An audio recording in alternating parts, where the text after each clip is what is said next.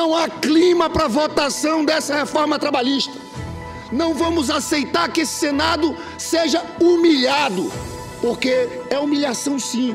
E nós estamos nos preparando para votar uma reforma que modifica a vida do povo trabalhador da nossa terra, com as galerias vazias e o povo impedido de entrar no Senado Federal.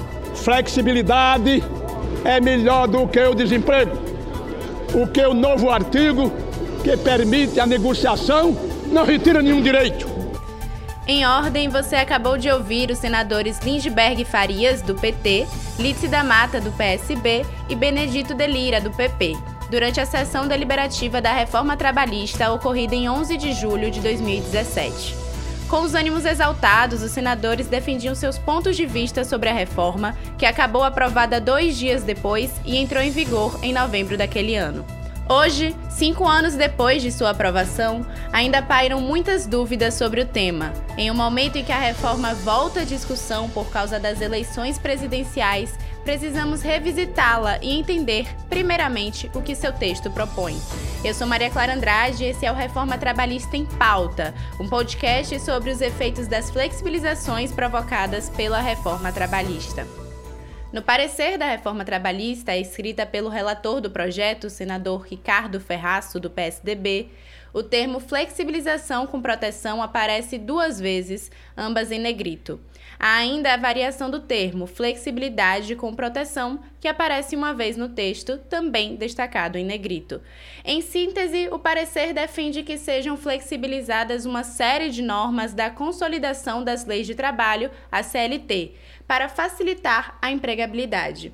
Nas palavras do relator, a reforma trabalhista buscaria garantir o direito ao trabalho. Eu conversei com a professora em Direito do Trabalho da Universidade de Brasília, a UNB, e integrante da Rede de Estudos e Monitoramento Interdisciplinar da Reforma Trabalhista, a REMIR, Renata Dutra, que citou justamente uma justificativa similar a esse lema que foi dada por muitos defensores da reforma trabalhista à época muitas autoridades públicas, inclusive do Poder Judiciário, sustentando que para a gente falar em direitos, a gente tem que falar em, em tem que ter trabalho primeiro. Para ter direitos de trabalho, tem que ter trabalho primeiro, e que a reforma trabalhista asseguraria isso, né? Mas quais foram essas flexibilizações feitas? Ao todo, a reforma trabalhista alterou mais de 100 artigos da CLT, segundo o um estudo publicado pela Remir em 2019. Não é possível passarmos por cada uma dessas alterações, mas vamos falar sobre as que mais se destacaram. O ponto principal, e sempre lembrado, é a premissa de que o trabalhador teria condições de negociar com o patrão. Separei um trecho do parecer da reforma que defende a negociação. A proposição em tela tem como dos seus eixos centrais a prevalência do negociado sobre o legislado, com uma série de salvaguardas para contemplar a desigualdade de poder negocial entre o empregador e empregados. Talvez a principal proteção se faz ao privilegiar justamente a negociação coletiva. Em outro trecho, o relator questiona quem deveria estar em posição de decidir o que é uma condição benéfica para o trabalhador, ele próprio ou um juiz. A proposta defendia que, ao tornar as normas mais flexíveis, o nível de desemprego cairia, assim como a informalidade. No parecer da reforma, o senador Ricardo Ferraço cita o dado de que 35 milhões de trabalhadores brasileiros estariam na informalidade em 2017. Atualmente, segundo o Instituto Brasileiro de Geografia e Estatística, o IBGE, são 39,3 milhões de pessoas nessa situação. A reforma também buscou diminuir a quantidade de ações trabalhistas no Brasil, afirmando que o país seria responsável por 98% das ações judiciais do tipo no mundo.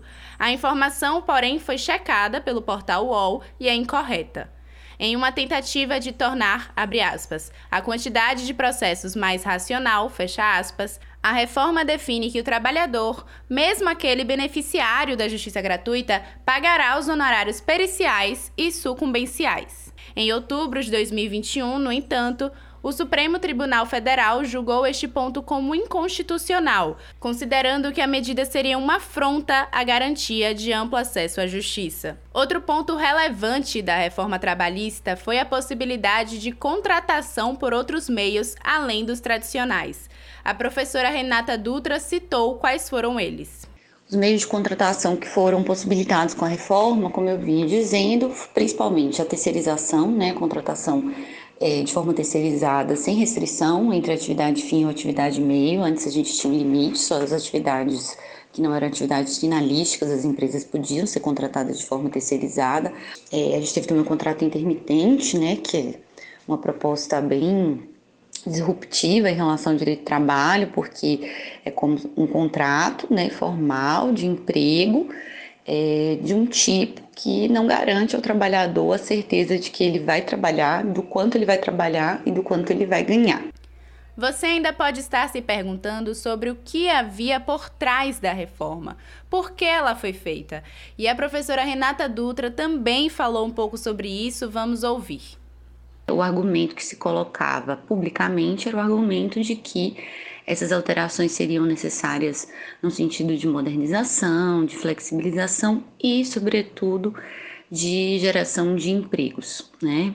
Por que, que eu digo que essa foi a sustentação pública, né? Porque na verdade a gente está dentro de um contexto geral em que a agenda liberal trabalha com uma lógica de redução de custos, de redução é, do, dos espaços de proteção social, né, de flexibilidade das relações de trabalho no sentido de aumentar o poder empresarial e a capacidade de reprodução do capital. No próximo episódio, vamos nos aprofundar nas consequências da reforma trabalhista cinco anos após a sua implementação. O que os dados de hoje e estudiosos sobre o mercado de trabalho dizem sobre a reforma?